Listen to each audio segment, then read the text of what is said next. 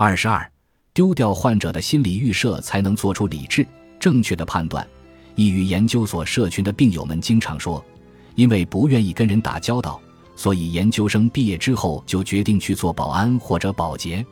也有病友说，工作一段时间之后，因为不擅长跟领导打交道，所以只能辞职，决定去做坟场的守夜人或者美院的裸模这种不用说话的工作。我们可以选择任何职业。所有工作都应该被尊重，但我们要清楚地了解，到底是自己内心做的决定，还是被抑郁的思维支配去做的。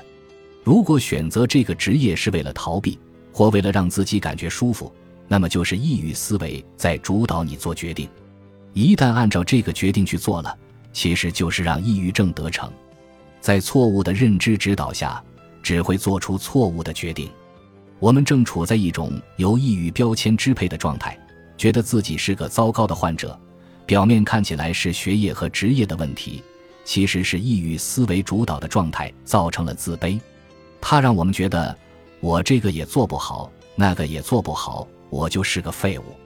我们自我批评的声音越嘈杂、越强烈，我们就越会觉得自己什么都做不好，到最后连本可以继续的学业和职业都想放弃。所以我们要面对的，其实。从来都不是到底休不休学、辞不辞职，而是如何对待抑郁所带来的自我批评。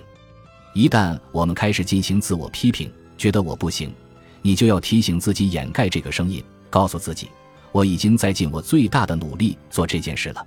我今天虽然做的不够好，但是明天还可以继续努力，未来可以学习很多技能。